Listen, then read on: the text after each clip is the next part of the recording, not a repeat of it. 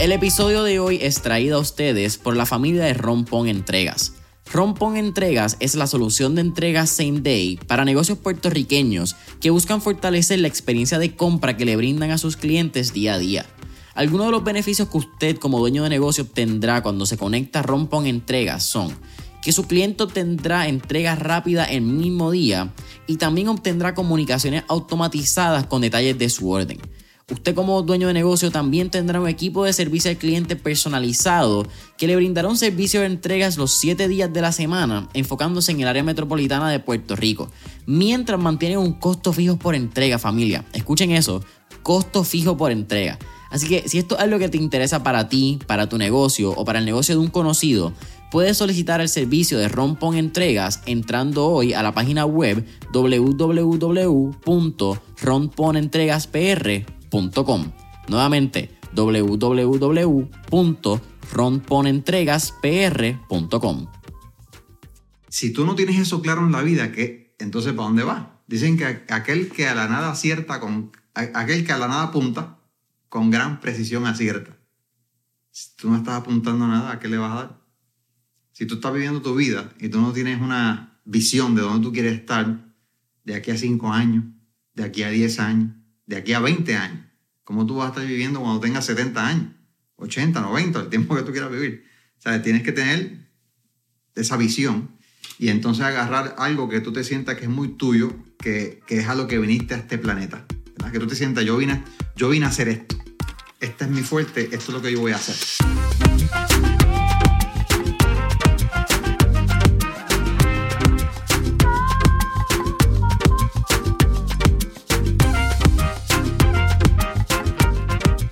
¿Qué es la que hay familia? Mi nombre es Jason Ramos y bienvenidos a Mentores en línea, un podcast donde entrevistamos a los empresarios e influencers responsables por las marcas más destacadas, para que así conozcas quiénes son tus mentores en línea. Y en el episodio de hoy me acompaña Iván Morales Jr., quien es papá, soñador, influencer, beach lover, y aunque él no le gusta que lo diga, Iván realmente una de las mentes más brillantes que tengo el placer de conocer en el mundo de network marketing y es una persona que conozco hace más de 10 años, así que para mí un honor y en un privilegio tenerla aquí. Iván, ¿qué está pasando? Jackson, gracias, gracias por esa introducción tan espectacular y te felicito, te felicito por lo que estás haciendo, la verdad que eres tremendo ejemplo. Pero nada, contento de estar acá, este, gracias por la invitación nuevamente y, bueno, a lo que podamos contribuir, ¿verdad? Le hacemos. Como estaba mencionando, son, son más de 10 años desde que te conozco y Tuve el placer de conocer un poquito más de Iván en este research que pre-entrevista, como me gusta hacerlo.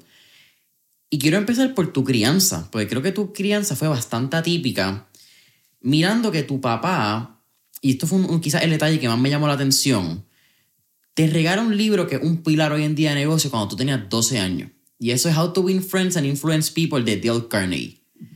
¿Cómo ¿Cómo eso impactó tu vida? Porque a la edad que, tú, que, que tenías, a los 12 años, era bien raro que alguien estuviese leyendo, era más raro aunque quizás un papá te inculque eso. A los 12 años como que no jodas, vete a jugar, como quizás hacer algún deporte, pero ¿cómo eso cambia el, el, quizás el destino y el legado de Iván? Sí, oye, y casualmente, adivina cuál es el libro que estoy volviendo a leer en estos momentos. How to Win Friends and Influence People. Cómo ganar amigos e influenciosos sobre las personas. El, ese libro yo tuve la bendición de tener un, un papá que le daba atención a la lectura. O sea, que, que, le daba, eh, él le daba bien duro a la parte de, la, educación. Mi papá tenía eh, octavo grado de escuela, eh, pero era un autodidacta. Entonces, de alguna manera, él cuando empieza a emprender, empezó a hacer diferentes cosas, ¿no? Pero él entendió desde bien temprano que que la educación eh, no académica, porque esa es el, la, confusión que hay. Tú tienes la educación académica, ¿no? La educación de universidad y qué sé yo qué, pero hay otro tipo de, ¿verdad? de inteligencia que, que, viene siendo la, la, la, financiera, la emocional, ¿verdad? Eh, y entonces le da mucha atención a eso y de alguna manera, siempre que él leía algo, me pasaba a mí, mira, este, me decía, muñeco, ven acá, checate esto. Mira lo que dice aquí. Y después lo conversábamos. Entonces, de alguna manera me, creó el hábito. Entonces, me, me, daba libros que eran fáciles de leer. Y entonces, después me elogiaba porque los terminaba, y tenemos un tema de conversación hasta que, tú sabes, de, repente me pone ese libro en las manos y, y, a mí ese libro me cambió la vida, porque hasta el día de hoy, y lo he leído varias veces en mi trayectoria, hoy tengo 46 años, ¿verdad? Y lo he leído ya no sé ni cuántas veces, porque es importante no repasar la información.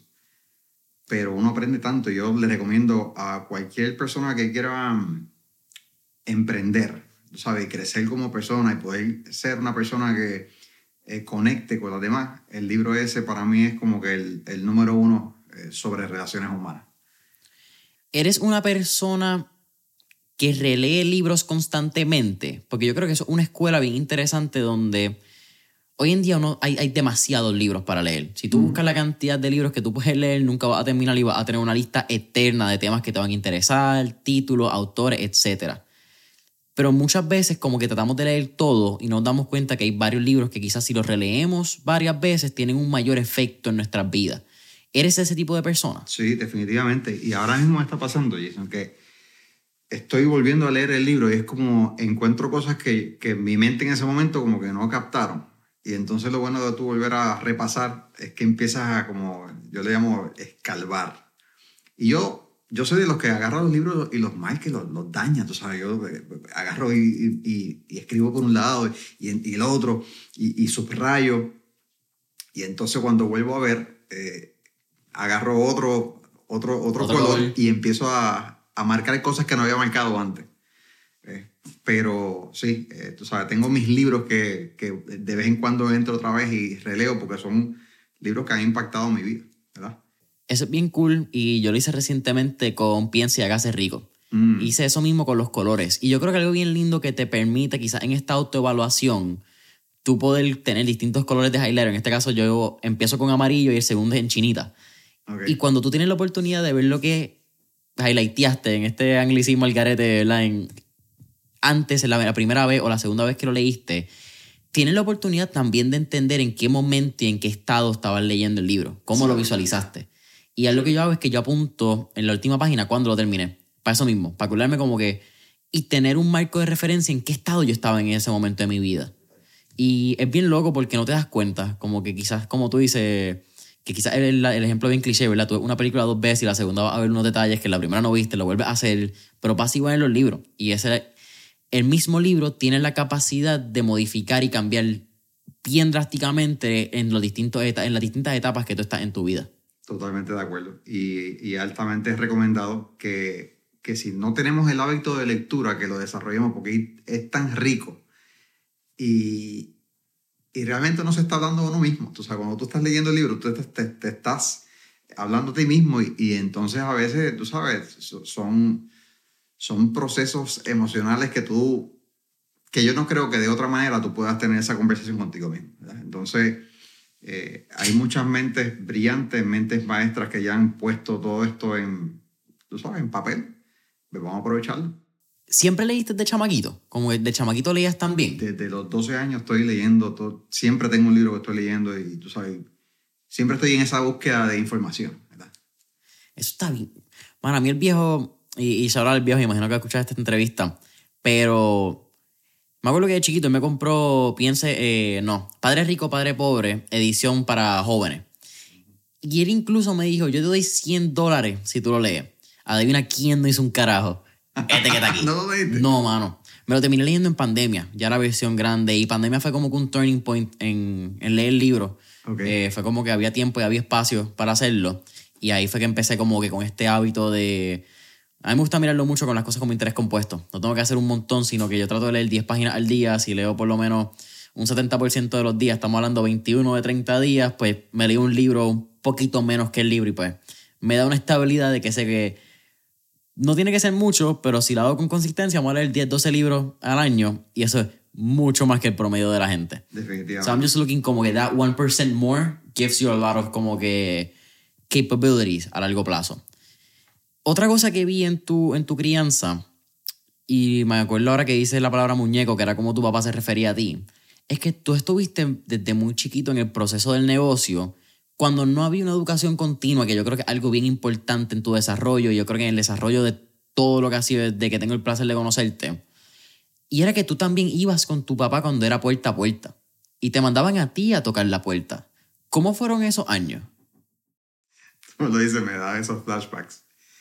Don, donde nosotros, bueno, yo tendría como siete años, ocho años por ahí, ocho, entre siete y nueve años. Y entonces, para mí el, el rol model más espectacular que yo tuve fue el viejo mío, porque él era el underdog, o sea, una persona que no había tenido educación, buena educación eh, académica. Ah, sí, tradicional. Octavo grado, pero el hombre se comía los libros. Entonces, eh, de donde él venía, de una, de una quiebra, de, de tener una esposa enferma, que le habían diagnosticado año y medio de vida, las tres bocas que mantener, siendo yo una de ellas. ¿Tú eres el mayor? Yo soy el del medio. Y de repente verlo a él como él agarra una oportunidad de negocio, un emprendimiento, y lo empieza a desarrollar, a llevarlo a un nivel espectacular, tú sabes, pero en el principio yo estaba con él, porque a mí siempre me ha gustado estar, con él, entonces de alguna manera salíamos a vender productos puerta a puerta, jabones y, tú sabes, sobrantes y champú y ese tipo de cosas.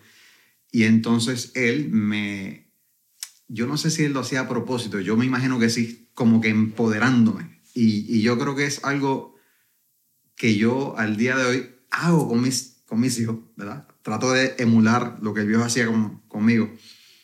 Y es algo que si tenemos niños que debemos, tú sabes, de, hacer, eh, que los empoderemos a que sean, a que venzan los miedos, porque a mí me da un terror, o sea, a mí me daba un, miedo terrible, tú sabes, tocar una puerta eh, para que alguien saliera, no sé qué, a esa edad. Entonces, pero yo estoy aquí, tranquilo, vete, toca. Entonces yo me, armaba de valor y entonces yo caminaba y tocaba y rápido me, ponía atrás de él con el corazón, tú sabes, a las millas. Pero qué bueno que, qué bueno que hizo eso, porque entonces me ayudó a, a vencer eso y a darme cuenta que no era tan malo como mi mente pensaba que era en ese momento. ¿verdad? Eh, si, si me hubiese dicho, no, tranquilo, yo lo hago, no hubiese aprendido. Pero sí, de ahí te digo, tuve, tuve una dicha, una bendición de tener los papás que tuve. Mirando hacia atrás, ¿cuál es la lección más grande que te enseñó el viejo? A soñar y no desistir. Así de, de on top of my head. Ser un soñador, ¿verdad? Y, y entender que cuando el camino se pone difícil, ¿verdad? Eh, cuando él, decía, cuando el camino se pone duro, los duros siguen caminando. Mm. ¿Verdad? Eh, y ese fue el, el ejemplo que, que, porque pasamos, tú sabes, situaciones, pero bien tenaces. Falta de dinero, de quitar los carros, una bancarrota, en casa no había muebles, nos sentábamos en caja. Era una, vivíamos un barrio que apestaba. Cada vez que llovía, la letrina, sabes, salía y una peste. Y, y enfermedad y la cuestión, pero a pesar de todo eso, él estaba claro con lo que él quería. Él siempre encalcaba, eh, te calcaba en el sueño, me decía, muñeco, tú te imaginas, me decía, si tú te imaginas cuando nosotros estemos en esta casa con piscina y tengamos estos carros y podemos estar viajando, entonces me envolvía a mí en el, en el sueño, tú sabes, en, la imaginación. Y yo me lo creía. Tanto así que yo, yo iba donde mi, mis familiares, mi, mi abuela en ese momento, y le hablaba de lo que el viejo mío me decía, no, papi me dijo que vamos a estar entonces viajando el mundo y una casa con piscina y los autos y la cuestión. Y yo bien entusiasmado me decían, tu papá está soñando con pajaritos preñados. Fíjate de eso. Y yo iba donde mi papá le decía, mira, tú sabes, la abuela me dijo que tú estás soñando con pajaritos preñados. Y dice, sí, hay gente que va... Y me enseñaba, hay gente que siempre que tú estás soñando, tú sabes, te van a decir que tú no puedes, que tal y cual, pero y volvía. Pero imagínate, la idea es que te imagines cuando te envolvía y me envolvía en el sueño. Y entonces, bueno, es una programación mental, todo es una programación, es un mindset. Y yo soy producto de ese mindset. De joven, ¿cómo ese mindset marcó una diferencia quizás con tus peers, ¿verdad? con tus personas cercanas que no pensaban así en la escuela o en los corillos que, te criaste? Porque yo creo que quizás para muchos de nuestros escuchas que mirando que estén en la edad de 20, 30 años, todavía es un momento y tú ser un soñador, tú creer y tener los cojones y la confianza suficiente para creer en una visión a largo plazo, es algo bien escaso. Y mucho más hoy en día porque todo el mundo dice de boca para afuera que quiere lograrlo. Pero bien poca gente está a la noche y está dispuesta a sacrificar tiempo, sacrificar horas con familiares, sacrificar quizás horas de Netflix para hacer ese sueño realidad, para seguir con ese proceso de hacer realidad una imaginación? La, la ley de la asociación, me la mente, mm, digamos que tú vas a ser el weird, sabes, el weird guy. Porque tú, cuando tú empiezas a pensar diferente, mira todas las historias de éxito que tú conoces y, y siempre, esa persona siempre pensó diferente y lo señalaban. Y le decían que estaba loco, que era weird. Pero si uno se mantiene ahí, tú sabes. Entonces, yo tenía mis amistades que, que, que bueno, los quiero, tú sabes, y, jangueo con ellos, pero yo entendí algo bien interesante que me enseñó mi papá. Y Robert Kiyosaki en los libros de Padre Rico, Padre Pobre lo hablan también, que con las cinco personas con quien más tiempo tú te pases, con quien más tiempo tú jangueas o janguees, tienes que tener mucho cuidado porque ese es tu futuro. Tú te pasas con gente que se está quejando, gente que está siempre viendo el lado negativo de la vida, siempre está, tú sabes, para cada solución hay un problema. Entonces tú tienes que tener mucho cuidado porque ese es tu futuro. Porque, ¿verdad? Él decía, no hay ninguna mente que sea inmune a su medio ambiente. Es decir, que si tú te rodeas con gente que estén en esa condición mental, tú vas a terminar en esa condición mental. Pero a la vez, si te rodeas con gente positiva, gente que quieren lograr algo en la vida, que tienen meta, que, que están buscando cómo echar para adelante, por alguna razón, eso te ala hacia ese nivel. Si tú estás con gente debajo emocionalmente de ti, ellos te alan hacia la mediocridad. Tú, te, tú, tú jangueas con gente que está arriba de ti emocionalmente, que están buscando, ¿sabes? Son emprendedores, pues te van a alar. Esa es la ley de la asociación. Y a veces no le damos mucho énfasis a eso, especialmente cuando uno es joven, porque uno está en el vacilón, tú sabes, jodiendo por ahí, saliendo, y que si las nenas o los nenes o lo que sea. Pero si uno entiende eso desde esa edad, los próximos 10 años van a ser espectaculares. ¿Tú llegaste a estudiar en universidad? No, eso es lo otro. Yo lo hubiese hecho, pero yo soy un desertor escolar. A mi papá salió de la escuela en octavo grado. ¿Qué yo hice? Me salí de la escuela en octavo. Que en ese momento yo no sé ni cómo sucedió eso, pero claro, en ese momento vivíamos en el, en el barrio, pasó una pelea en la escuela, a un amigo mío le, le, rompieron la cara estando con nosotros, nosotros no hicimos nada porque, no sé, un revuelo y papi dijo, ¿sabes qué? Este, vengas a trabajar con nosotros. Y nosotros nos pusimos a trabajar con él. No fue que nos, nos, nos sacó de la escuela y nos quedamos, tú sabes, jugando en ese tiempo Atari o Nintendo. Te acabas de poner fechito. Pero empezamos a trabajar y empezamos a asociarnos con gente que eran emprendedores, los socios del viejo mío. Gente que viajaba de la República Dominicana, tú sabes, toda la semana. Y entonces era como una cultura de emprendedores, de gente que estaba buscando ganar en la vida y entonces eso fue parte de mi educación también, ¿verdad? Porque, porque estamos haciendo eso. Y entonces, bueno, eh, pero igual que mi papá, no tengo la educación, digamos, académica, pero las otras áreas, ¿verdad? En la misma manera que el viejo lo hizo, eh, soy autodidacta. Yo no sé ni cuántos libros he leído al, día de hoy, tú sabes. Y entonces pues tengo ese tipo de educación, ¿no? Que al día de hoy, gracias a eso, nos ha llevado ¿verdad? alcanzar algunas metas, no todas, pero por ahí vamos.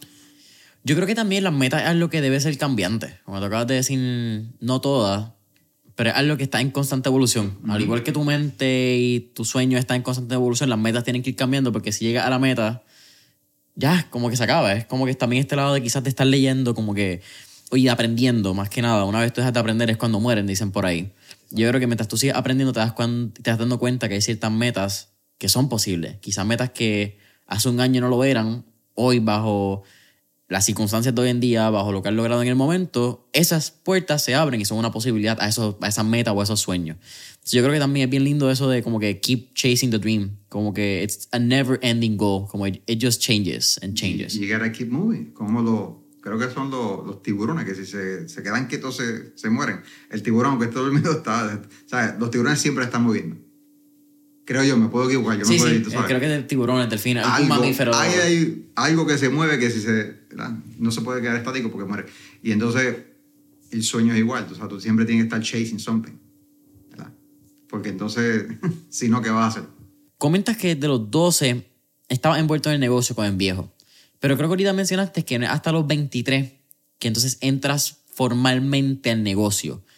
¿Cómo fue eso? Porque me imagino que ya tenías una escuela, me imagino que entrar a un negocio donde ya te habías criado, donde habías crecido, fue como que era obvio que iba a entrar ahí.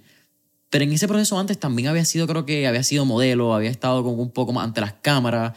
¿Cómo fue esta dinámica de decir, sabes que yo voy a continuar el legado? Pues digo 23 porque ese fue, la, ese fue el año que yo me casé. Entonces yo, yo, como que tengo esa fecha marcada porque me caso a los 23 y de ahí como que mi vida cambió, pero, ¿verdad? Estuvimos cinco años, ¿verdad? Cinco años juntos sin tener chicos y, y entonces cuando nace el primer hijo mío, ahí es que me da duro y ahí es que yo digo, espérate, que la cosa va en serio. You know, life as you know it, it's gone forever cuando tienes un hijo, lo cual es la bendición más grande, ¿no?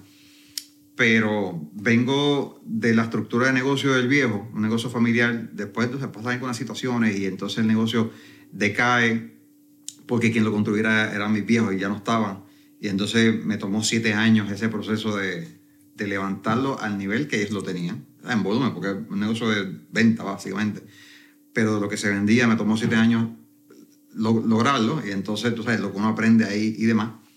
Eh, pero sí, eh, ha sido una experiencia bien, bien interesante y, yo no la cambiaría por nada del mundo, tú sabes. Eh, y se siente fulfilling cuando tú trabajas por algo y llegas a una meta que tú la trabajaste, tú dices, bueno, si puedo hacer esto, puedo hacer la otra. Te, tú sabes, te reafirma de que tienes el, el carácter y potencial y que lo más espectacular es que te conviertes en un ejemplo para otra gente. Muchas veces la gente no se da cuenta de eso, de que lo que tú haces, que podría ser, tú sabes, para ti algo, ah, no, lo hago, no lo hago, pero el hecho de que tú hagas algo que sea de impacto puede impactar la vida de gente que tú ni conoces al día de hoy. Entonces, todo lo que uno haga, cualquier emprendimiento, siempre piensa que no solamente es para ti, para impactarte a ti y tu familia, es que vas a impactar a otra gente que tú no conoces. Y no, no es a eso lo que hemos venido a este planeta.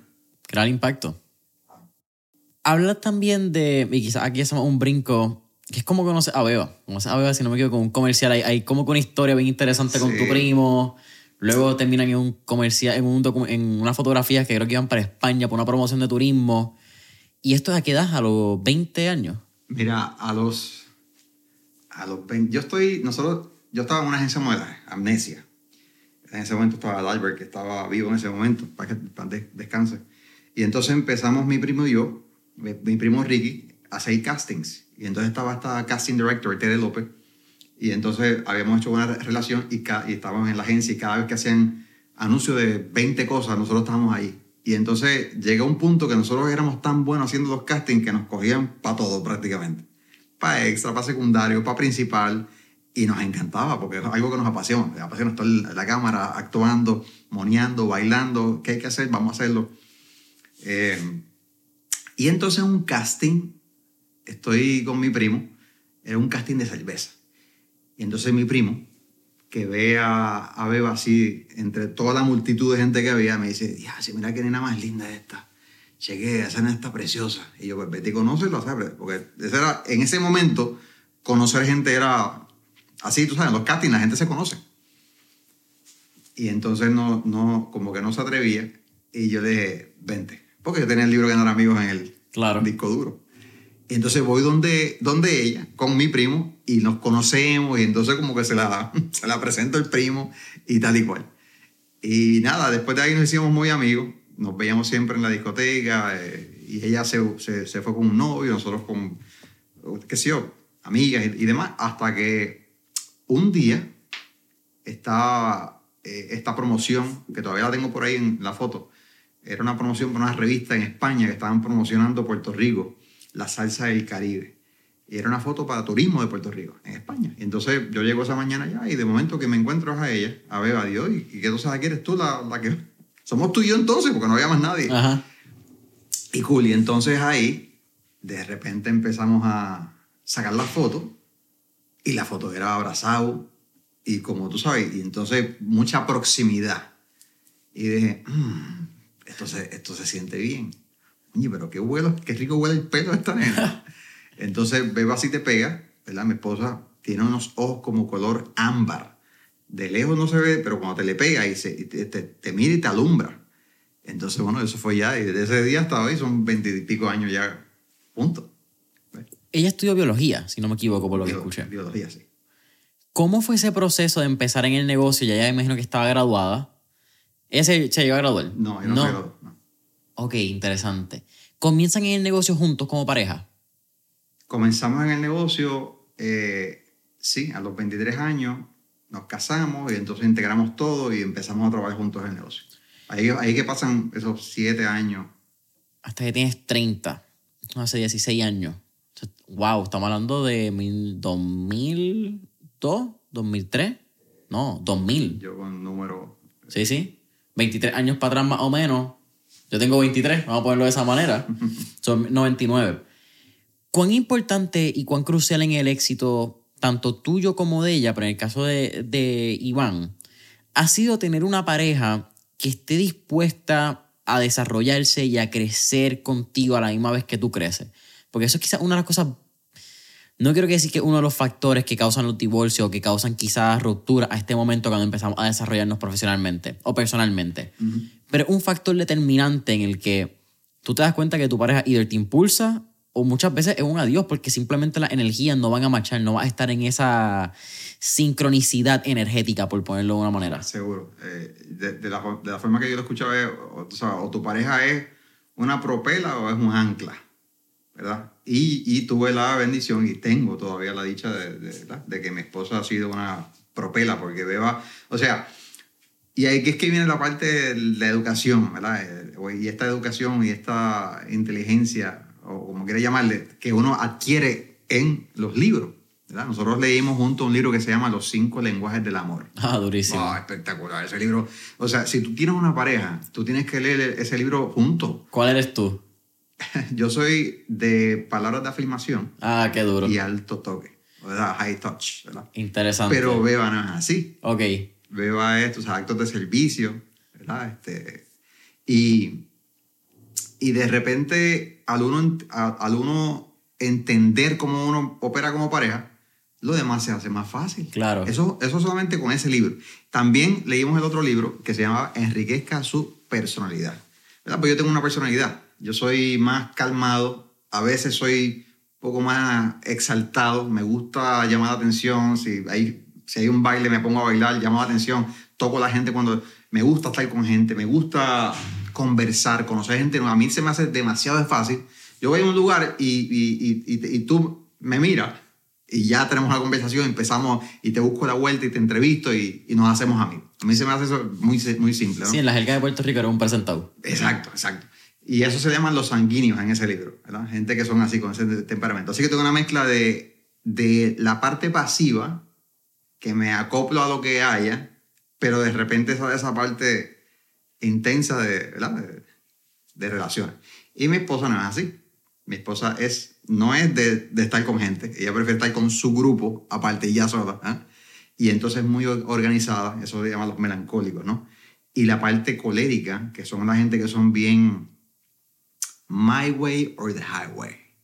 Tú sabes, son gente que son bien decididos, bien organizados, bien estrictos, disciplinados, y yo no tengo... Entonces, el hecho de que podamos balancear esas, esas, esos temperamentos en el matrimonio, porque los conocemos, porque si no estuviésemos peleando, ella actúa así y yo entiendo por qué ella actúa así y yo actúo así y ella entiende. Pero si no nos entendiéramos, fuese un caos que al principio lo era, porque lo, que uno se, se acople, que sé yo qué después de esto la cosa se hizo, o sea, si, si, si, hay, si, si están escuchando esto y tienen su pareja, por favor, consíganse los cinco lenguajes del amor y enriquezca su personalidad. Y con eso, tú sabes, y eso a nosotros nos ayudó. Y entonces, eh, en el caso de Beba, ha sido por su personalidad y temperamento, una persona que me ha complementado a mí con mis fortalezas, mis debilidades, igualmente, y de momento hemos hecho equipo y entonces ella es buena haciendo unas cosas, yo soy buena haciendo otras cosas. Pero si nosotros nos juntamos, yo no voy ahora a decirle a ella, tú no estás haciendo esto, eh, ¿por qué no estás haciendo esto? Y viceversa. No, tú eres buena haciendo eso, yo soy bueno haciendo esto, ahora vamos a... Eh.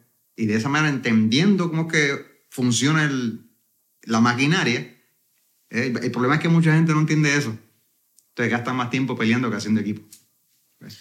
Yo creo también algo interesante en las relaciones que es que nos gusta buscar los problemas. Como llega un punto cuando no entendemos y entiendo que fue en una conferencia de ustedes, no sé si fue la conferencia que dieron en el 2007 en Colombia o una que dieron en Brasil, que me pareció interesantísimo escuchar esa conferencia en Brasil porque era tres segundos de Iván y tres segundos del el translator, del traductor, y vas a igual.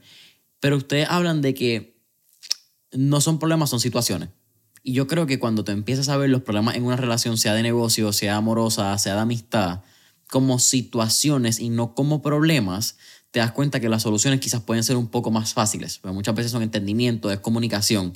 Pero si ves todo como un problema, siempre va a ser todo un problema y va a ser un revolú. Y en buen español va a ser un crical. Exacto. Y eso me parece bien interesante. Ya para este momento había un programa de educación continuo en el negocio. Siempre, siempre lo, lo hemos tenido. Siempre, o sea, como dije, somos una comunidad de, de empresarios y entonces parte de la cultura de esa comunidad es que tenemos eventos semanales, mensuales, eh, trimestrales. Hay un programa continuo de educación donde tenemos. Este, audio de estos eventos en otros países grabados, de otros empresarios eh, hablando de diferentes temas. Entonces uno está constantemente en la información. Aprendiendo, creciendo, cambiando constantemente. Entonces uno se pega a ese programa, porque no es, no es obligado, o sea, tú, cada cual lo hace si le da la gana. Pero uno que entiende cómo es que funciona la mente, pues uno aprovecha la información. Qué bueno que tú traes el ejemplo de audio, porque yo estoy bastante seguro. No, no quiero decir 99% de la pasar con las sanitarias y las enfermedades que curan el 99% de, de las bacterias whatever. Pero estoy casi seguro que con ustedes fue la primera vez que yo entendí lo que era educación audio. En aquel momento estamos hablando. Ahora existe, ¿verdad? Podcast, ahora existen audiolibros, Audible, ahora es bien fácil. Claro. Pero hace 10 años ustedes tenían CDs. Y yo me acuerdo cuando llegó esa caja blanca a la oficina del viejo con los CDs. Y cómo eso fue como que.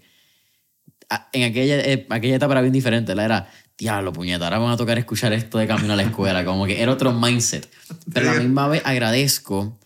Porque subconscientemente esa educación, ese tiempo con el viejo, de escucharlo en sus negocios, de escucharlo, indiscutiblemente hace lo, quién soy hoy en día. Me guste o no, esa trayectoria en aquel momento era un martirio, en la realidad, hoy en día es uno de los pilares más fuertes que tengo porque hace quién soy, punto. Como que esa- eso es parte de la trayectoria. Y a veces estábamos hablando de las metas ahorita y yo creo que esto es como un Everest, mano. Es como hacer un summit a la montaña más alta, cualquiera, un Kilimanjaro, un K2, que son estas montañas más altas del mundo.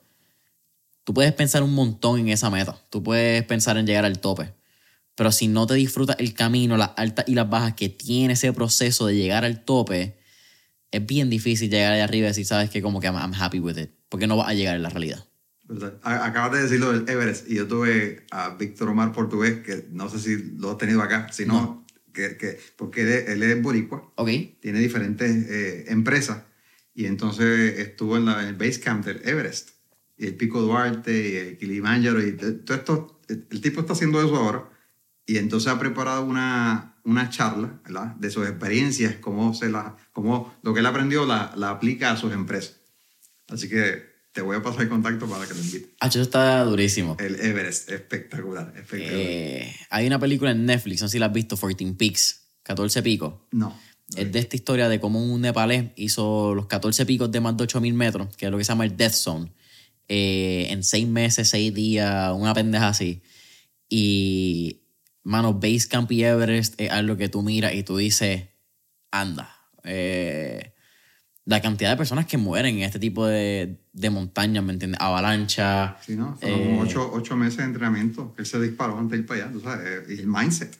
las ventanas de tiempo, que la gente no entiende eso. Eso no es que tú estás allí seis semanas y en cualquier día subes. Como que tú tienes una ventana de tiempo de, de si vienen tormentas de nieve, avalanchas, cómo está el sol. Tú arrancas de noche para que entonces no se derrita el hielo y puedas llegar al summit bien. Como que el nivel de juego mental que tú tienes que tener y es casi un, un prime state. Como tú estás constantemente preparándote. Y también yo creo que estás simplemente a no sé cómo decirlo, quizás tú estás en la espera, estás como que en el borde de la silla porque tú no sabes cuándo vas a subir. Tú tienes que estar constantemente, es como la suerte en este Séneca, ¿verdad? Este filósofo del estoicismo, que decía que la suerte es cuando la preparación coincide con la oportunidad. Ajá. Y si tú miras llegar al Everest es estar constantemente preparado para que cuando la oportunidad llegue, tú puedas tomar ese tren de la suerte. Jason, pero no es así para todo. Facts. Yo creo que eso es así para lo que quiera que tú, tú tienes que estar preparado, ready para cuando venga la oportunidad. Ahí es que, te, ahí es que tienes suerte, porque estás preparado. Y es bien interesante, no sé quién fue recientemente, no sé si fue un podcast de Joe Rogan que estábamos hablándolo también, y alguien utilizó esa cita, pero dijo, lo interesante es que el tren de la suerte va a poder seguir pasando, y el tren va a pasar, y, y las oportunidades van a seguir pasando al frente tuyo, pero hasta que tú no te prepares, nunca va a haber la posibilidad de como que actually brincar y coger ese tren de la suerte. Así es. Alguien me dijo una vez, Iván, la- las oportunidades no vienen envueltas en papel de regalo. Así que uno tiene que estar bien pendiente y bien preparado para identificar la oportunidad. A veces alguien te ofrece algo y, y tú no, como no estás buscando, you don't see it, no lo ves. Pero el que está buscando encuentra. Y es que entra la parte de, de tener hambre.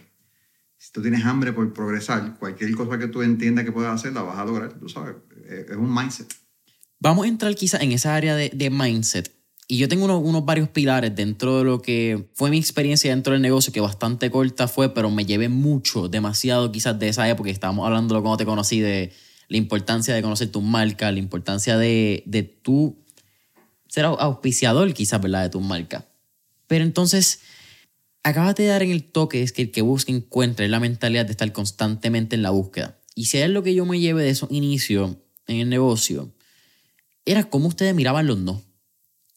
Cómo ustedes tiran ejercicios para las personas que entraban en el negocio de mirar al lado y decir no. Mirar al lado y decir como que es rechazo. ¿Cómo fue tu experiencia quizás también atándola a los momentos que estabas con tu papá tocando puerta a puerta, que estabas quizás rompiendo ese hielo con los no, rompiendo el hielo con las experiencias de salir a un mercado que es crudo, el mercado es feo, ¿me entiendes? Esto es un, un mar de tiburones. ¿Y cuáles han sido tus enseñanzas de los no y qué le dirías a esas personas que están entrando a un negocio? que se expongan a los no, porque el no te va a hacer, tú sabes, y cuando, cuando hablamos a los no es entender que para todo en la vida. Si tú tienes, bueno, tú estás en una, en un club, una discoteca, estás en un parque, lo que sea, a ti te gustan los muchachos, o de repente tú le invitas a, la, la quieres invitar a, a bailar o qué sé yo, a conversar, y tú vas donde la persona y, y, y no te hace caso, tú sabes, te estás rechazando, pero nadie se muere por eso. Entonces, cuando tú entiendes que, que es un proceso normal, que pasa en todo, y la idea es que tú te expongas y te expongas para que te hagas fuerte emocionalmente, porque es que está la clave de esto. Te, te, te hace fuerte emocionalmente y ya lo, lo, lo sobrepasa y haces lo que te toca, lo que tienes que hacer. Eh, tú sabes, igual, ¿cuánta gente le, han pedido que se case con ellos y le han dicho que no? Eh, yo no sé, o sea, él, él no. Pero cuando somos pequeños, yo no sé si a ti te pasó, pero a mí cuando, yo era, cuando estaba como en tercer grado en la escuela, nos daban unos chocolates de crunch y de almendra para llevarnos a la casa para no vender, tú sabes. Claro. Y, las cajas. Las cajas esas de chocolate. Malditas cajas esas que bastante... Que eran me una vaina, hasta Que- que- sabes, nadie quería comprar. Entonces, ese, eso fue un momento donde o te hacías más fuerte o te derrumbaba, porque igual la gente te, tú le vendías a la misma familia por, por, sabes, por chavarte, no, fíjate de eso. Entonces, si tú no pasaste por eso, o si pasaste por eso, y entonces tú agarraste ese no y, y te fortaleciste, pues vamos al próximo hoy y, y lo sigues, tú sabes. Es como que son, son stepping stones. Pero si tu mentalidad es de que no quiero sentirme así otra vez, entonces te vas a privar de cualquier oportunidad futura de, de no hacerlo por miedo al rechazo. Y, y entonces en cualquier emprendimiento esa es la idea, que tú entiendas de que o te quedas ahí y te vas a meter en tu cocún y te vas a quedar para el resto de la vida ahí, o de repente sales del cocún y entonces empiezas a agarrar el cantazo. Es como cuando tú haces ejercicio. Nosotros, mi esposo y yo hacemos ejercicio. Y cuando tú estás dando, por ejemplo, a, a, a los, bíceps, tú sabes, o algún músculo, lo que sea, hay dolor. Porque la fibra está rompiendo, te duele. Pero después de eso, te sientes cool porque lo hiciste. Y entonces el músculo se recupera, vuelves otra vez, le das y sigue creciendo. Entonces, el, el, el, el que tú llegues a una meta en el gym requiere que hay mucho dolor en el proceso. Pues en el éxito o camino al éxito es igual. ¿Sabes? El, el, el camino, the road to success, success, no es un camino pavimentado. Muchas veces a lo mejor tú tienes que hacer camino y agarrar un machete y empezar a crear un camino, tú sabes, para que otros vengan. Eh, pero es, todo es un mindset, es cuestión de entender cómo es que funciona, porque al no entender esto, cualquier cosa que suceda, abandonas, porque no quieres pasar por el proceso de aprendizaje, el proceso de crecimiento mental. Yo creo que si hay algo que el negocio hace muy bien, y una de las cosas para la cual yo admiro el negocio, incluso en varios años yo tuve unos issues bien grandes con con el negocio porque no es con el negocio, es con gente y cómo hacen el negocio. Como que puedes entrar en unos eslabones bien particulares donde yo tuve unos choques como que I'm not, I'm not up for that. Que pasen todo tipo de negocio, actually. Es simplemente va a encontrar las frutas podridas dentro y cómo venden el negocio, pasen todo tipo, por poner ejemplo reciente, ¿verdad? Cripto, forex, trading, como en cualquier negocio va a haber alguien que pueda dañar la reputación y la imagen. Pero un punto clave donde yo me di cuenta del rol que tenía el negocio en la sociedad, el rol que tiene el negocio quizás en el impacto que tiene la gente, que fue lo que tú dijiste, es cómo ayudan y cómo tienen un enfoque bien particular en el empoderamiento de la persona. No es solamente vender, no es ir aquí a vender producto, es que como compañía nosotros confiamos en tu desarrollo y tu desarrollo va a ser determinante para tu éxito. Y yo creo que es, tiene un espacio muy importante en la sociedad porque le brindan, le brindan la oportunidad a personas que quizás no tienen acceso a mentores, eh, a role models en su vida cercana, a personas que no tienen unos privilegios de tener allegados que ya hayan logrado el éxito, que hayan hecho las cosas de la manera que ellos quieren hacerlo, y ustedes los catapultan a ese éxito, los catapultan a conocer a esas personas, a desarrollarse profesionalmente, a ver personas que digan, si él lo logró, yo puedo. Quizás para ese tipo de persona que nos está escuchando y está empezando en el juego de mindset, está empezando a darse cuenta que quiere, quiere salirse de ese rat race, quizás como lo dice Robert Kiyosaki. ¿Cuál es tu recomendación para empezar a desarrollar ese mindset y, empezar a desarrollarse personalmente? Educación, educación. O sea, si tienen un programa educativo, conectarse a eso. Si tienen eventos eh, por Zoom, o sea, no perderse ni un quinceañero ni un baile de muñeca, tú sabes, tú estás completamente you este, en ese, acuérdate que you garbage in, garbage out. Hay que tener mucho cuidado con lo que uno, si uno está, si uno está pegado a las noticias, que lo que hacen es, las noticias están diseñadas para mantenerte en un estado de miedo, porque lo que siempre están sumando son cosas negativas. Y eso crea adicción. Entonces yo, en mi caso particular, yo me desconecté de las noticias yo no veo noticias. Yo no veo, tú sabes, nada que me... Entonces si es algo tan importante, me voy a entrar como quiera por Facebook, o alguien me va a llamar, tú sabes. Pero yo me, me, me, me gusta más estar eh, buscando soluciones que estar preocupándome por lo que no ha pasado todavía. Entonces, si, si uno está comenzando en la industria, lo más importante es, ¿verdad? Hacer un inventario tuyo. Que quién tú eres, ¿verdad? ¿Cuáles son tus fortalezas? ¿Cuáles son tus debilidades? Porque es que no todo el mundo nacimos iguales, no todo el mundo venimos del mismo bagaje, background. Yo tuve, como dije, la bendición de tener un papá que era emprendedor, que tú sabes, un underdog, pero a lo mejor tu papá no es así, o, el papá del otro. Tú sabes, tú tienes que ver quién tú eres, de dónde tú vienes y, qué es lo que tú quieres. Y basado en eso, entonces hacer como, pues, ok, este es mi plan. Tengo que entonces eh, desarrollarme en esta área. Ah, me da miedo darle a la gente. Ah, bueno, pues vamos a trabajar en eso. Porque hay gente que nos da miedo hablar con la gente, así que no es la misma forma de para todo el mundo. Claro. ¿verdad? Entonces hay un inventario. Entonces, lo, pero lo más importante es la educación, ¿verdad? Educación emocional, educación financiera, todo tipo de educación que ofrezca la plataforma, comérsela, como si no existiese un mañana. Esa es la mejor recomendación que puedo hacer.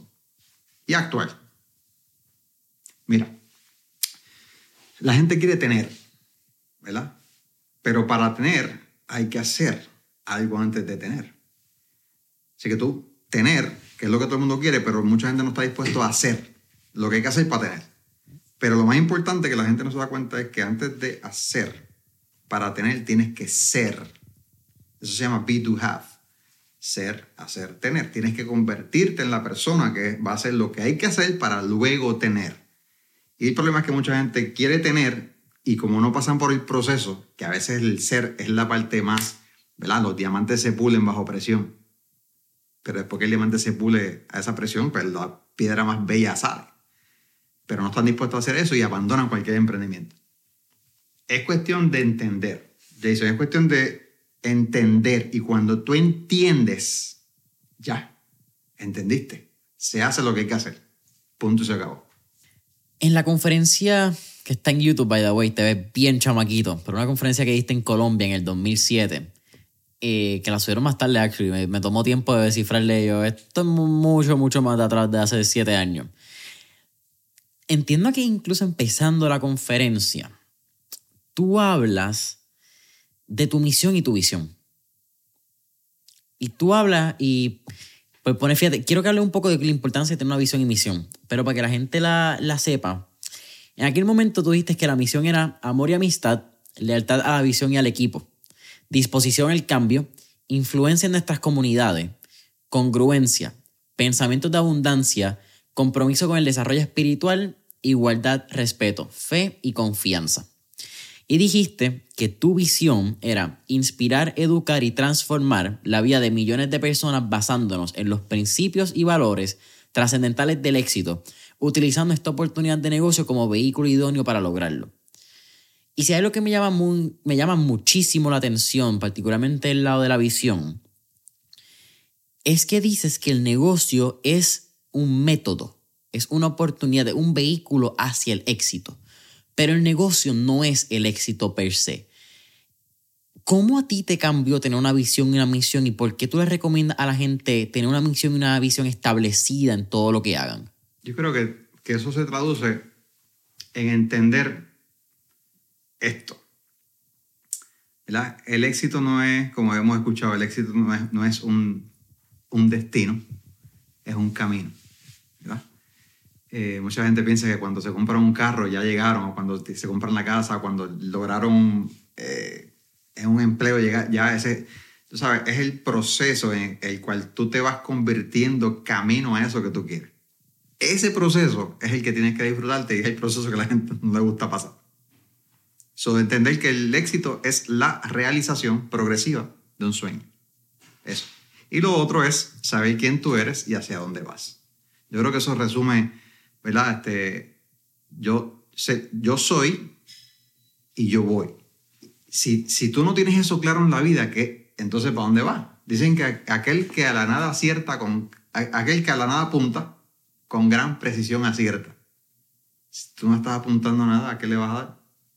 Si tú estás viviendo tu vida y tú no tienes una visión de dónde tú quieres estar de aquí a 5 años, de aquí a 10 años, de aquí a 20 años, ¿Cómo tú vas a estar viviendo cuando tengas 70 años, 80, 90, el tiempo que tú quieras vivir? O sea, tienes que tener esa visión y entonces agarrar algo que tú te sientas que es muy tuyo, que, que es a lo que viniste a este planeta. ¿verdad? Que tú te sientas, yo vine, yo vine a hacer esto. Este es mi fuerte, esto es lo que yo voy a hacer. Y agarrar eso y entonces buscar algo que te ayude a lograr esa, ese cometido tuyo. ¿Eh? ¿Eres una persona que sus metas las tiene visibles físicamente? Las tengo puestas en, el, en, en casa, en screensavers. Tengo un, un file en mi, en mi, teléfono de fotos eh, con cosas que quiero. Tú sabes, tengo una visión, eh, se llama Villa Corona. Este, la tengo hace ya como 15 años, donde queremos comprar varios terrenos de, de propiedades que den a la playa, que tengan ¿verdad? acantilado, que tengan vista en diferentes países, un grupo de personas y crear estas villas espectaculares tú sabes, y entonces ponerlas a un nivel increíble y que entonces le podemos llamar que sea Villa Corona Puerto Rico, Villa Corona Dominicana, Villa Corona eh, Aruba o Curazao, lo que sea, y entonces que podamos tener esa comunidad donde nos podamos intercambiar. Vete un mes para mí, tú vete, yo voy para tuya. Es, es como que, ¿verdad? Este, pero eso ya es a largo plazo, porque eso requiere mucho power. Mucha plata. Mucho power y mucha gente pero para hacer eso hay que ayudar a mucha gente o guiar a mucha gente para que lleguen a esos niveles para poder hacer ese proyecto. Claro. Algo que, que a mí me acuerda mucho de ti, Iván, y que si una de las cosas más interesantes que, que, que tengo el privilegio de, de, saber de ti es que tú eres bien metódico con los nombres. Tú te sabes el nombre de las personas y te recuerdas de los nombres de las personas con el que tienes el privilegio de hablar. Jason, e, eso es algo que todavía sigo practicando porque no es que yo soy, lo que pasa es que lo aprendí en el libro de Ganar Amigos. ¿verdad? El, el sonido más dulce para una persona es su nombre. Y entonces yo tengo un, ¿verdad? Como una, un, un truco, digámosle. Eh, pues entonces, por ejemplo, estoy en el, en el gimnasio ayer, ah, hace dos días atrás. Y está esta señora, ¿verdad? Dándole a una máquina que pues yo voy con mis dos hijos a, a entrenar. Y entonces ella está en la, en la máquina. Y entonces nosotros tenemos cosas en la máquina. Pero ya habíamos hecho varios ejercicios, o sea que estamos como muy calientes, ¿no? Entonces yo voy con mucho cariño y, y respeto. Y, ah, ¿cómo está? Eh, ¿Le falta mucho? Le, le, le pregunto. ¿verdad? Ah, me queda uno. Ah, fantástico, qué bueno. Entonces le dije, ¿usted está haciendo esto aquí? ¿No está dando dos horas acá? Porque se supone que le, la ponga un poquito más arriba, déjeme ayudarle. Entonces le, le, subí el asiento. Ah, pues mira qué bien. Excelente. Le dije, ¿cuál es su nombre? Me dice Marta. Y entonces, automáticamente, yo en mi mente, ¿qué es lo que hago? Empiezo a buscar a quién rayo yo conozco que se llame Marta para entonces asociarla con... Entonces la asocio con la mamá de Superman y Batman. Mira, mira qué lo que era. No es ni alguien que conozco, porque me acuerdo que en la película de Batman eh, vs. Superman, la mamá de los dos se llamaba Martha. Así que ahora, cada vez que yo la veo a ella, me acuerdo de la película y me acuerdo el nombre. Entonces, eso es una, una, ¿verdad? un truco de cómo uno acordarse de los nombres. Siempre que conoce a alguien, lo repite, y, o sea, lo repite y busca la asociación rápido. Entonces ya tú sabes, si, se pare, si el nombre es el mismo de tu tío, pues tú te acuerdas de tu tío y la ves de tu tío, allá, pa. Entonces eso es lo que uno practica. Porque el libro de Ganar Amigos te enseña que ¿verdad? es un procedimiento de How to Win Friends. ¿Cómo eso ha impactado tu negocio? Porque algo bien atípico. Por más que leamos ese libro, y ahora yo pensando atrás, no, no, sé cómo lo aprendí, imagino que viene del viejo y el viejo en algún momento me lo, me lo pasó, que no dudaría que también se viene de aquellos años del negocio. Pero si es lo que yo me identifico y trato de recordarme cuando uno pasa, incluso me molesto conmigo mismo porque yo sé que es algo que yo puedo controlar. Pero siempre que un mesero me atiende, yo trato de ver o el name tag o acordarme el nombre si me lo dijo y estaba yo envuelto en el celular o estaba en otros 20 canales, pues trato de preguntárselo y, y, incluso me molesto porque es algo que trato de hacer conscientemente, hago el esfuerzo de hacerlo. Pero tan pronto tú le dices el nombre a alguien, qué sé yo, fuiste a Starbucks, el chamaco se llama Pedro en la caja y tú dices, coño, gracias Pedro, como, gracias por ese servicio, lindo tarde, whatever sea la gente abre. Y, y, es bien chistoso porque hay veces que la gente se queda como que, ay, ¿cómo tú sabes tu nombre? Lo tienes aquí. Lo que pasa es que es tan automático que a la gente no le importe. Que yo creo que igual lo que está hablando en un por ciento. Cuando tú das un poquito más, y quizás también tiene que ver en el tiempo y espacio que estamos, donde being average is so easy and it's just a low bar, que ser un resaltar, ¿verdad? Excel en, este, en esta sociedad del 2022, septiembre, cuando está llevándose esta conversación no es tan fucking difícil. Como que requiere, requiere que tú pongas un poquito de esfuerzo y vas a resaltar. Because you're just going to be above average. Entonces, ¿cómo eso ha afectado tu negocio y cómo lo has visto que ha impactado de buena manera? Eh, es que es un negocio de relaciones, Jason. Eh, you know, y, y, tú creas relaciones y las relaciones son de por vida. Tú sabes, si tú eres una persona likable, si eres una persona que realmente, o sea, eres cool, vamos, eres cool porque, porque tú decides ser cool, porque tú puedes decidir también ser un ogre, tú sabes. Yeah. Pero lo más importante es que, que, que, a ti te importe la gente. Si a ti no te importa la gente, bueno, no esperes llegar muy lejos. O sea, vas a llegar, pero no va a ser duradero. ¿verdad? Tú creas relaciones, tú... You, know, you care for people. O sea, alguien fallece, bueno, tú sabes, tú eres el primero que estás ahí. Eh, tú sabes, qué sé yo, cosas como esa que, que tal vez, dices, no, no, porque no, no sé si me explico, pero preocuparte por la gente, querer la gente, a tu equipo, amarlos, decirle que los quieres. Yo le digo a todo el mundo que los quiero. En mi equipo, I love you. Le envío mensajes, yo, porque no es común que la gente se diga te, te, te quiero. Sí, eso, también viene de, de, tu lenguaje de amor. Porque yo soy así. A, a, todos mis. Y eso fue lo que recientemente estuve hablando con alguien. Como que. De, por eso es que te pregunto, y está bien fresca la conversación de los cinco lenguajes del amor. Okay. Por eso te lo pregunto, porque me parece interesante. Eh, yo sí, palabras de afirmación. Y había otro que no me acuerdo cuál era. Creo que era el quinto, pero no me acuerdo cuál era el quinto. Lo busqué el otro día. Toque. Eh, no, está tacto, está servicio, está palabras de afirmación. Y los otros dos los descifro ahora y te los digo. Pero yo soy alguien que con, con todos mis familiares. Y eso es bien raro, como de tú decirle cada vez que yo hablo con el viejo, cada vez que hablo con la vieja, cada vez que hablo con mi hermana, te amo, como que ya ahí colgamos.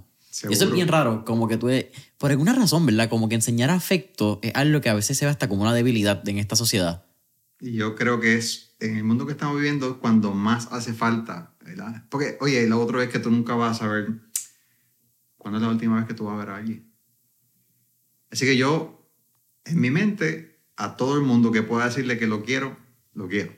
Hombres, mujeres, tú sabes, familiares, socios, amigos, primos, te quiero. Love you. O sea, es como que ya, es como que parte de mí. You, you get what you give, tú sabes.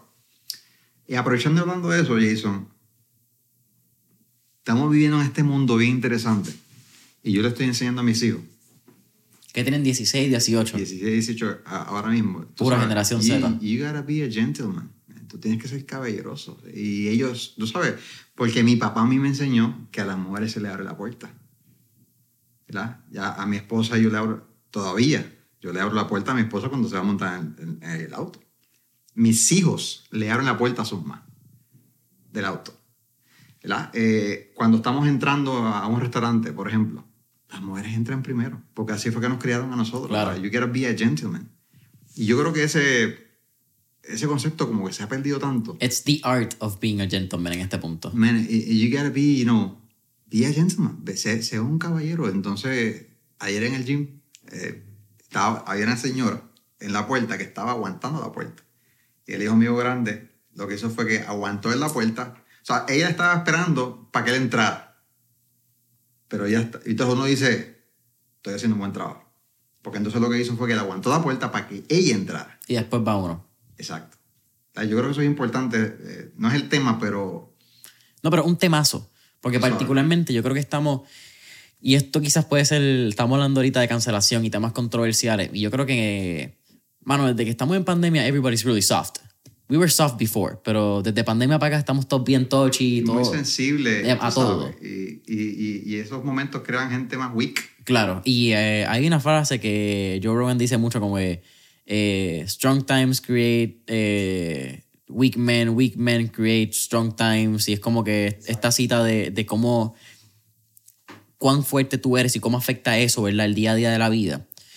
Pero también está, hemos entrado en este lado polarizante donde ser un caballeroso, ser caballero, es quizás un, defecto, es como que ese lado de... Al, contrario. y es una, es una virtud. You, are a superhero. Yes, porque eso ya no se ve. Tú sabes, inclusive uno que lleva tal vez tanto tiempo casado con una persona, en mi caso, el hecho de que tú todavía sigas, yo me acuerdo una vez a mi, mi papá y yo, fíjate, esto fue en los 90, yo tenía como 13 años. Y entonces un socio va a la casa de nosotros. Y entonces mi papá está hablando con él, se están despidiendo. Y él va y se monta. Y, le, y lo para en seco al, al socio. En amor, tú sabes, porque mi papá era como que códrico, pero él tenía una forma bien especial de hacer las cosas. Straight to the point. Y le decía, y entonces le enseñó a él para que le abriera la puerta a la esposa. Y de ese momento adelante, el hombre le. Y yo vi eso. Y dije, wow. Entonces seguimos porque es todo duplicación, tú sabes. Y los hijos van a aprender de los papás. Aprendemos por, por mirar los ejemplos. Sí, la gente no va a hacer lo que tú le digas que haga, la gente va a hacer lo que tú hagas. El ejemplo no lo es todo, es lo único. So you gotta be the best example you can. El ejemplo es lo único. Iván, quiero ser considerado con tu tiempo. Al final del episodio siempre hacemos cuatro preguntas de fuego, así que vamos por encima. Anda. La primera, si tuviéramos la oportunidad de estar en esta película Back to the Future y tener un DeLorean, ¿A qué época, década o periodo histórico te gustaría ir y por qué? Los 80, me encantan los 80. Para mí me vacila la música, la ropa, tú sabes, los 80 y... Bueno, y si uno, y si uno piensa, porque lo he pensado yo, bueno, mi papá falleció en un accidente de auto, ¿verdad? Este, en 95, mi mamá eh, en 96. Y a veces uno piensa, ¿qué hubiese yo hecho diferente para que... Pero, pero al final it is what it is. Las cosas pasan porque tienen que pasar y, y a veces uno, ¿verdad? Este, se queda atado a una situación y buscando el culpable o echando la culpa y no te das cuenta que esa situación pasó porque es que tenía que pasar para que lo demás pasara, porque te iba a hacer más fuerte, porque te iba, tú sabes, a, llevar a otro nivel espiritual, si quieres llamarla así, o de vibración, o lo que sea. Eso todo pasa, o sea, a veces uno tiene esa, ¿no? te digo los 80, pero a la vez digo, hmm, ¿qué sería de eso? Exacto.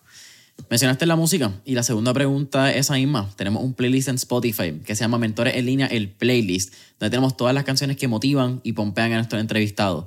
Así que con eso dicho, ¿qué canción motiva Pompea a Iván Morales? Ah, me encanta y la tengo en mi ringtone. Cada vez que alguien me llama, You Get What You Give. You Get What You Give de New Radicals. Boom. Me encanta esa canción. Hablamos de educación y la tercera eh, pregunta va a eso mismo. Hablamos de How to Influence and Influence People, los cinco lenguajes del amor, pero ¿qué tres libros adicionales les recomendaré a nuestra audiencia? Mira, así de repente te podría decir que hay uno que se llama Secretos de la Mente Millonaria. Uh, eh, T. Harvey. T. eh, Harv Eker. Ese, ese libro está espectacular, ¿verdad? Cualquier libro de Kiyosaki. A mí me encantó mucho el Cash Flow Quadrant, Ajá. el cuadrante de flujo de dinero, ¿verdad? Y La fe es tu fortuna. uh, Ese es de Neville Goddard. Ese es un librito chiquito, pero uh, Powerful. da, da duro y tienes que tener la mente abierta para poder, tú sabes, no, no entender lo que, él, lo que él quiere decir, ¿verdad? ese golpe bajo. Este, pero, pero, oye, el libro que, te, que, te, que cuando tú lo lees, tú dices, anda para el carajo, ¿qué es esto? Y que lo más que sigues leyendo y wow. Hay otra au- autora que me encanta mucho que se llama Catherine Ponder.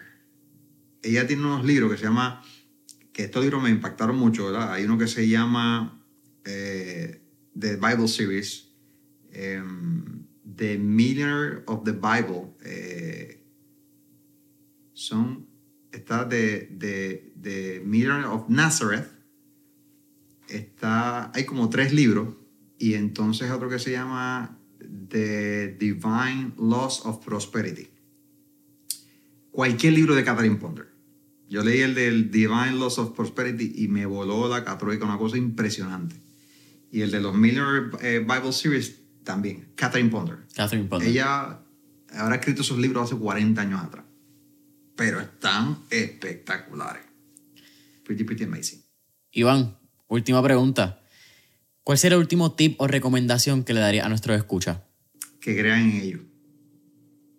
Que crean en ellos porque para, que, para, para aquel que cree todo es posible. Nosotros hemos venido aquí eh, para hacer cosas grandes. Tú sabes, tenemos que creer en nosotros. Nosotros somos, ¿verdad? Si nos ponemos un poco más y nos vamos a los textos antiguos, nosotros fuimos hechos a imagen y semejanza del Creador. Y Él no hace porquerías, tú sabes. Pero muchas veces nosotros dudamos de que tenemos el potencial de hacer las cosas. Así que busca un sueño, ¿verdad? Busca qué es lo que te quema, qué es lo que te, te motiva, qué es lo que te hace levantarte por la mañana, qué es lo que te, tú sabes, tú dices, si no lo hago, tú sabes, reviento. Y entonces una vez que tú definas eso, haz un plan de acción y, y arranca a correr. Mejor que eso, está difícil para cerrarlo.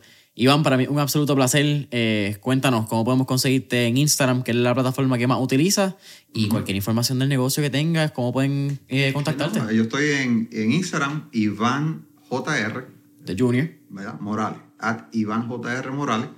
Y por ahí a veces hacemos eh, mensajitos de, tú sabes, es, es bien variado. A mí me gusta ir a la playa y como que me inspira y hago mensajitos cortos de allá y vacilo y qué sé yo qué, pero no, ahí estamos a la orden. Así que, y por último, tú sabes, los sueños sí se hacen realidad. Boom. So you gotta have one. Iván JR Morales, familia Mentores en línea. Sabes que nos consiguen en Instagram y Facebook como Mentores en línea. Deja tu review, cinco estrellitas, tu comentario en Apple Podcasts, Spotify, YouTube. Y hasta la próxima.